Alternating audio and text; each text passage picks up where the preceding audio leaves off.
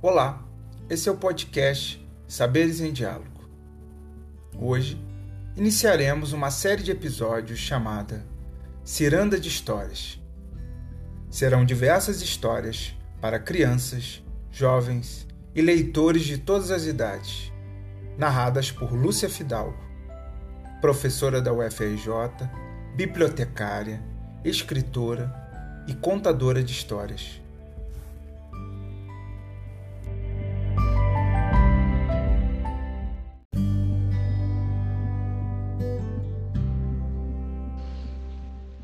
A história de hoje se chama Tia Miséria e ela está no livro Contos como a Gente Conta, do grupo Confabulando. Era uma vez uma velha, mas tão velha que parecia ter nascido com o mundo. Essa velha, que andava sempre maltrapilha, morava num casebre coberto de sapê e tinha dentro dele apenas uma esteira e alguns tijolos onde ela cozinhava quando tinha o quê? Seu único bem era uma pereira, árvore quase tão antiga quanto ela, que, para o seu desespero, era constantemente assaltada pelos rapazes da vizinhança. Durante anos, a velha teve que aturar aqueles moleques que não só comiam suas frutas, como caçoavam dela e mais não poder, tendo até lhe dado o apelido de Tia Miséria. Mas como tudo nesse mundo tem um fim, numa noite de tempestade, um viajante bateu à sua porta pedindo-lhe pousada. Tia Miséria recebeu muito bem, cedendo-lhe sua esteira e dando-lhe para comer o único pedaço de pão duro que tinha. Ao amanhecer, o viajante, muito agradecido, disse-lhe que pedisse o que quisesse, pois tudo lhe seria dado. Como que a velha mais queria ser no mundo era que os rapazes deixassem em paz sua árvore e ela própria. Então ela pediu. Quis apenas o dom de que só com seu consentimento quem subisse na peireira conseguiria descer. O viajante estranhou tal pedido mas, como queria satisfazê-la, disse apenas: Assim será, e partiu. Em pouco tempo, tia Miséria pôde testar seus dons, pois foi o viajante sair por um lado e os rapazes chegarem pelo outro. Encaraptados em cima da árvore, eles logo começaram a comer as frutas, a jogar seus caroços e cascas no chão, e até a cantar uma musiquinha cuja letra eu não conto para vocês porque eu sou muito bem educada. Mas na hora que eles quiseram descer da árvore, a não conseguiram.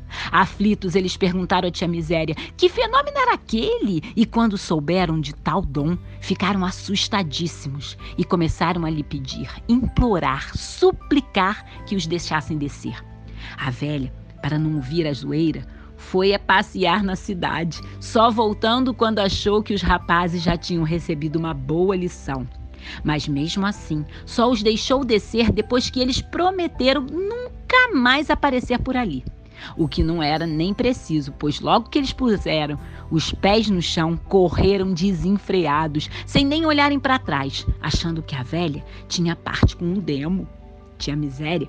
Durante algum tempo pôde então levar a vida que pedia a Deus, calma, tranquila. Mas, como eu disse no princípio da história, e agora repito, tudo nesse mundo tem um fim. Um dia apareceu à sua porta uma mulher descorada, magra, com um ar sinistro. A velha perguntou-lhe quem era e o que queria. E ela respondeu-lhe: Sou a morte. Vim buscá-la. Mas como? Assim tão de repente? Sem aviso prévio? Oh, por favor, deixe-me viver mais uns aninhos. Não, no meu ofício não há adiamento. Então, pelo menos, a, a senhora há de me conceder um último pedido? Isso eu concordo. É que eu queria, antes de ir-me, comer pelo menos uma perinha da minha árvore querida, pois quero, aonde for, lembrar-me do seu sabor. Mas como a senhora vê, dona Morte, todas as frutas estão muito altas e eu, velha como sou, não consigo apanhá-las. Será que a senhora me fazia o favorzinho de apanhar uma para mim? Prontamente, a morte subiu na árvore e lá ficou. De nada adiantou ela gritar, pedir, implorar, xingar, amaldiçoar, ameaçar. A velha, fingindo-se de surda, passava para lá e para cá, para lá e para cá, debaixo da pereira, sem nem olhar para cima. Assim passaram-se dias, semanas, meses, anos. Com a morte presa, acabaram-se os óbitos, ninguém morria, e isto fez os donos de funerárias, os coveiros, os padres, os médicos, enfermeiros e farmacêuticos ficarem desgostosos de suas profissões.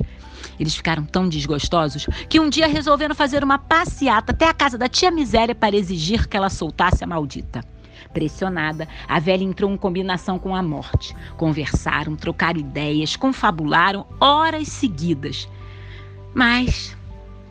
Mas foi que a tia Miséria consentiu que a morte, então, descesse da árvore. Em liberdade, para tirar o atraso, a morte logo pôs as mãos à obra. Trabalhou como nunca, levando gentes e mais gentes mas como ela, ela era uma pessoa de palavra, nunca mais mesmo aproximou-se de tia miséria. E é por isso que enquanto o mundo for mundo, sempre haverá miséria.